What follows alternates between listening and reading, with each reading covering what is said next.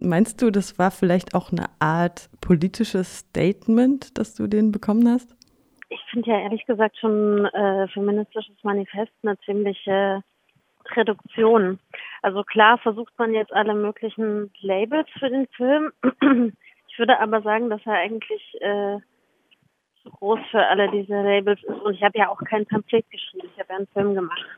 Also es werden Feminismen verhandelt, aber ich würde sozusagen auch die Frage, wo genau da der Feminismus im Film ist und so auch nicht selber beantworten wollen. Das entscheidet sich tatsächlich, glaube ich, in der Rezeption, was jetzt mit dem so passiert. Der Film läuft ja relativ erfolgreich bereits in den deutschen Kinos. Im Januar hast du, glaube ich, noch einen Appell an die Verleiher gestartet, mutig zu sein, diesen Film ins Programm zu nehmen. Ja. Warum ist dein Film ein Wagnis und warum ist das Wagnis gelungen? Er ist ein Wagnis, weil er sich von allen Konventionen lossagt, die im Moment so im deutschen Kino vorherrschen. Also es gibt ja im Moment gerade wenige Filme, die außerhalb dieses, äh, wie Rüdiger Suchsland es nennt, mittleren Realismus stattfinden und die auch ähm, psychologisierend arbeiten und mit einem klassischen Narrativ, mit einer geschlossenen Story arbeiten. Das macht der Film alles nicht, ähm, sondern setzt irgendwie sowohl so anarchische Momente als auch einen großen Formalismus dagegen und arbeitet eben auch gezielt antipsychologisch.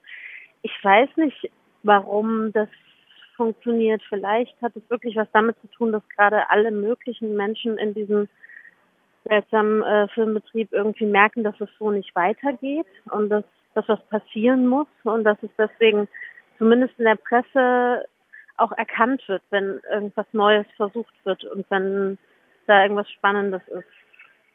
Und wie das jetzt vom Publikum angenommen wird, das, äh, das wird sich noch zeigen. Die letzten Tage waren, also es gibt Interesse an dem Film, das merken wir schon, aber bei 40 Grad waren jetzt auch nicht so wahnsinnig viele Menschen im Kino, also gucken wir mal, wie es sich entwickelt.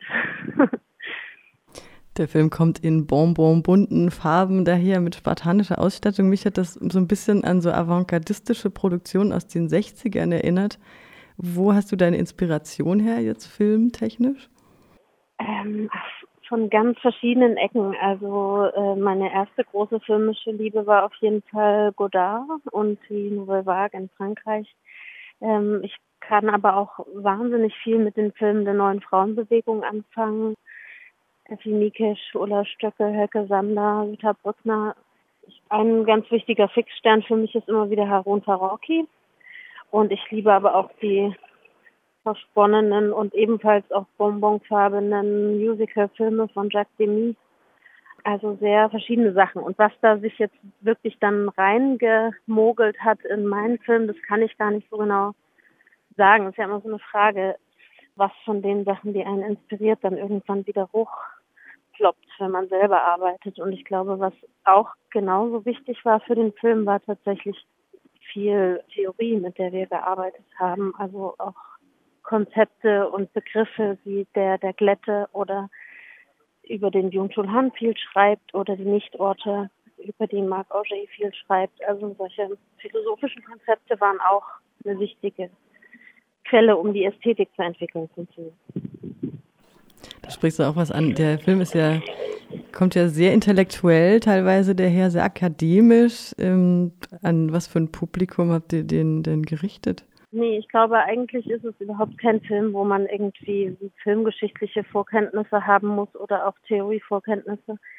Vielleicht guckt man ihn anders an, wenn man sich gerade mit, mit zeitgenössischen Diskursen auch ein bisschen befasst. Aber tatsächlich ist der Anspruch, der, der Selbstanspruch wäre ja, dass die ganze Theoriegeschwängertheit oder auch die ähm, die Intelligenz des Films sich wirklich in die Bilder rein übersetzt hat und man einfach nur drin sitzen kann und die auf sich wirken lassen können und die einfach auch schon eine andere Wirkmechanik haben als andere Filme. Insofern, also ich fände es wichtiger, offen in den Film reinzugehen und wirklich sozusagen die Bilder was mit einem machen zu lassen und dann wird es auch anders sein, als andere Filme arbeiten, als jetzt irgendwie sich hinzusetzen und zu denken, man müsste das jetzt alles enträtseln oder sowas. Erzähl mal was von der Choreografie. Dadurch, dass wir uns beim Dreh auf die Bildebene konzentrieren konnten und wussten, dass wir den Ton komplett nachbauen würden und auch alles nachsynchronisieren, konnten wir uns total eben aufs Bild äh, konzentrieren und ich konnte permanent reinreden. Ähm, und wir konnten auch ein paar Szenen auf äh, Metronom aufnehmen, zum Beispiel das Wippen des Fußes vom Psychotherapeuten ist im Takt, damit die Musik später darauf komponiert werden konnte. Und wir haben generell, was das Schauspiel angeht, weil wir so ein bisschen mit äh, Brecht gearbeitet haben und Verfremdungseffekt, uns versucht, so von anderen Ecken ranzutasten. Also nicht über Gefühle herstellen und nicht über Verbindung eingehen mit anderen DarstellerInnen, sondern über eigentlich fast ein bisschen wie, wie, wie, äh, wie Tanzen. Also wir haben alles sehr mechanisch durchchoreografiert. Das war alles minutiös geplant. Also wann sie ihre, ihre Hand mit der Zigarette hebt und wann sie den Kopf neigt und so. Da haben wir uns zum Beispiel mit Gedichtrezitationen, aber auch eben mit so ganz genau durchgeplanten Bewegungsabläufen eigentlich dem angenähert. Welchem Genre würdest du den Film zuordnen? Keinem. Aber ich finde es lustig, dass es immer wieder versucht wird. Also er liegt jetzt schon unter Drama, Melodram, Komödie, Biografie, Autorenfilm. Ist ganz lustig, wenn man das mal bei den verschiedenen Kinos, die den haben, Experimentalfilm natürlich, aber da, damit wird er irgendwie auch tot gemacht. Also, aber deswegen, weil er keine Geschichte hat, zum Beispiel, gilt er dann manchen als Experimentalfilm. Also, was man vielleicht sagen kann, ist, dass es ein Autorenfilm ist, aber so über das Genre, ich glaube, da passt er nirgendwo rein. Es wurde ja jetzt so ein bisschen von dem Lars Meyer in der Zeit online prolog, dass es jetzt eine neue deutsche Diskurskomödie gäbe. Aber ich bin mir nicht sicher, ob ich damit so übereinstimme, aber man kann das ja mal so, kann das ja mal so in den Raum werfen. Noch eine provokante Frage zum Schluss. Besteht dein Film den Bechteltest? Leider nicht gut nee. genug aufgepasst. Ah ja. Ich finde aber den Bechteltest als Schnelltest für äh, dafür, wie feministisch ein Film ist, auch wirklich vollkommen unbrauchbar und so war er auch nie gemeint. Und das leitet zu einer größeren Frage über, nämlich, dass ich mit viel, was wie gerade Repräsentationspolitik betrieben wird und wie diese Debatten geführt werden, sehr äh, unglücklich bin, weil ich das Gefühl habe, dass es zu einer sehr oberflächlichen Diversifizierung von Dingen führt, aber die darunterliegenden Strukturen verunsichtbart werden. Ein Beispiel wäre vielleicht, dass die zum Beispiel die Verfilmung von A Handmaid's Tale vielleicht auf den ersten Blick feministisch wirkt, aber eigentlich ein Altherrenporno ist und es ganz viele Netflix-Serien gerade gibt, die irgendwie vielleicht einen diversen Cast haben und wo Feminismus an der Oberfläche verhandelt wird, aber wo drunter, keine Ahnung, irgendwelche ödipalen Mythen oder sehr patriarchale Strukturen weiter kommuniziert werden. Und ich glaube, sowas wird, so wie die aktuellen, so wie die Diskurse im Moment geführt werden, nicht unbedingt erkannt.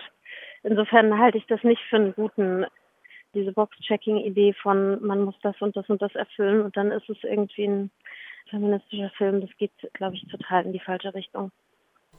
Dann vielen Dank. Ähm, du bist jetzt noch auf Tour. Wo bist du gerade? Äh, ich laufe gerade um den Springbrunnen am Gärtnerplatz in München herum und treffe hier gleich Monika Freidenberger, die das Model gespielt hat, mit der ich mich über die Arbeit an dem Film befreundet habe und Sie wird mich heute Abend begleiten, genauso wie Jana Kreisel, die Produzentin. Und das ist jetzt die vorletzte Station. Morgen ist noch Halle. Und dann bin ich fertig.